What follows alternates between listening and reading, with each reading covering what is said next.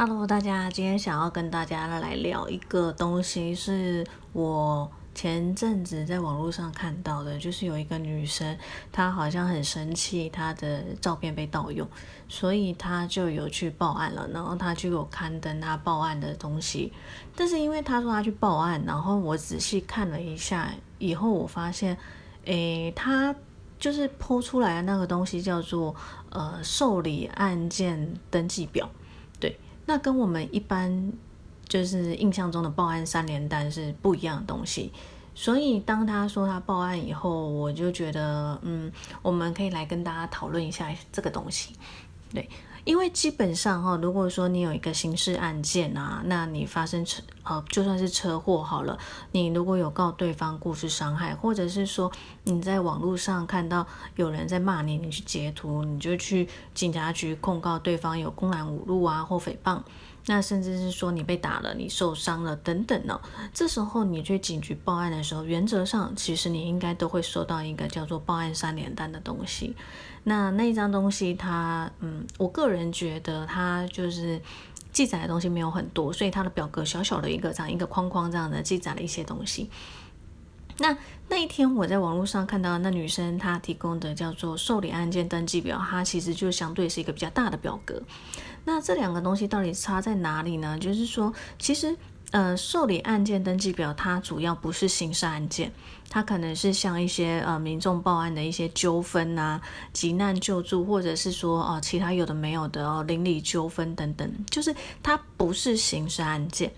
所以原则上，呃，我们会比较偏向它，就是说，呃，一个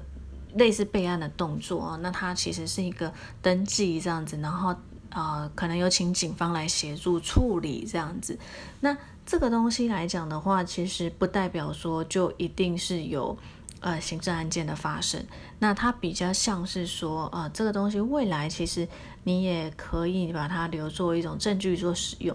那因为有时候我们可能会说，呃，虽然它不到刑事的呃犯罪的程度，可是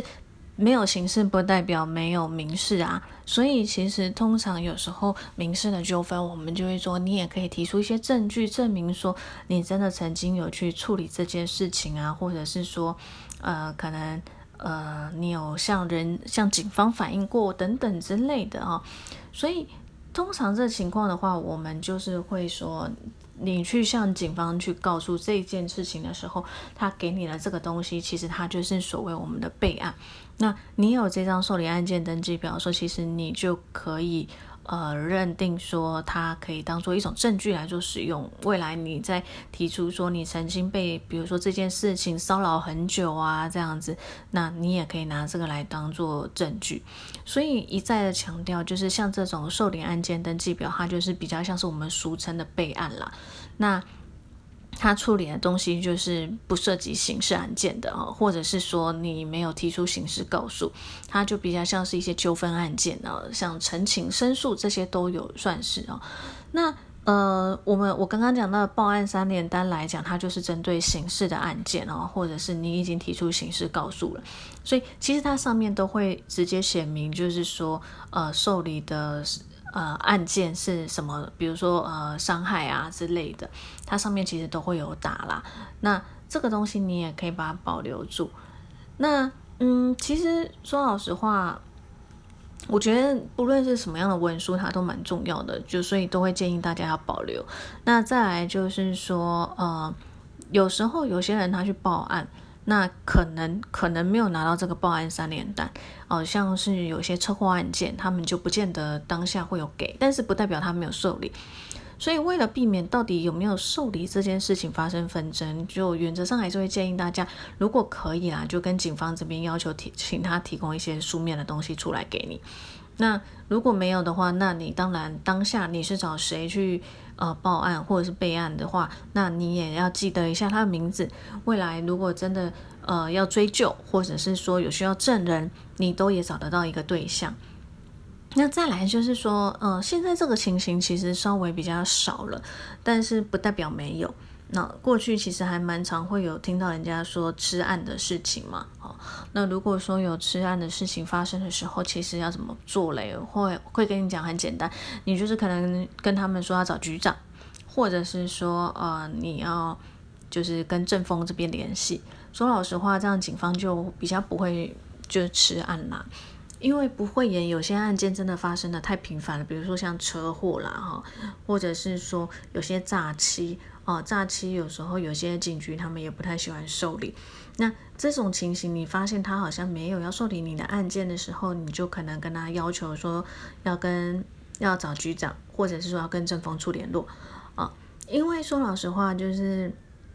是不是一个犯罪行为，其实不是由警方这边来做认定的啦。哦，当然我们还是会经过地检署啊，经过法院这些。那今天真的有这样的一件事情发生的时候，其实呃，原则上他就是要受理的。那也因此，我们会跟大家讲说，你不要因为感觉警方就是比较嗯凶猛可怕吗，还是怎样，你就屈服于他了啦。对，所以要提醒大家，那有些案件，因为在我们法律上，它是呃所谓的告诉乃论的罪，那这些东西你就必须要留意，在六个月的期间内要把它提出啊，因为六个月内时间没有提出来的话，那你超过这时间你就不能告了，你告了也会被驳掉。那也因此呢，要跟大家讲说，你们一定要留意案发的时间，那要记得在这些期间内拿去做提告。那也会有人问我们说，怎么样提告比较好？那其实我都会说，最快的方式就到警局。所以也因此，又再回到我们警局这边的话，我就会跟你说，你去警局报案，就请他要提供三联单给你哈。因为如果之后你其实去找律师来做询问的时候，律师也。必须要先了解你到底有没有合法的提出一个告诉哦，因为如果没有提告，没有合法提告，当然就不会有人理你啊，所以这也是蛮重要的，嗯。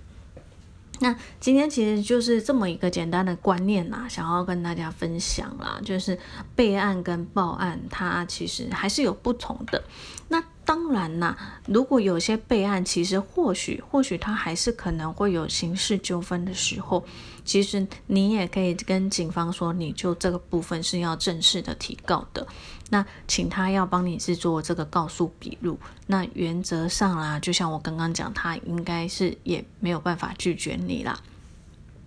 那其实像呃。如果说未来啦，有些案件它或许不是刑事案件，那如果说你有诉讼上的需求的时候，或许警方也可以来帮你作证。所以也要记得受理案件那时候的警方是谁，你可能多少还是要记得他的名字，要了解一下他的状况。那因为说老实话，其实不论是在我刚刚讲的报案三联单，或者是说我们的受理案件登记表，它上面也都是会有，就是这个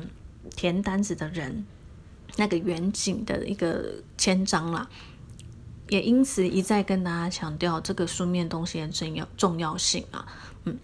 那我今天这一集其实也是讲的很短，因为主要就是想要跟大家分享一下这个，因为嗯，报案跟备案的差别，好像有些人都是分不太清楚，以为只要去警局了，他就一定是成立一个合法的案件了哦，这其实是没有一定的哦，所以一定要记得。一个刑事案件，如果说他经过警方的合法受理的话，你一定会拿到一个报案三联单。那如果说你拿到的呢，不是报案三联单，只是一个就是像我刚刚一再讲到的受理案件登记表，那其实你可能没有完成这个刑事案件的告诉我，这一定要一定要再强调好。那希望大家都不会需要有这个的一天呐，对啊，因为毕竟提告这些都蛮麻烦的，嗯，那我们今天这一集就分享到这边啦，那我们下个礼拜再见喽，拜拜。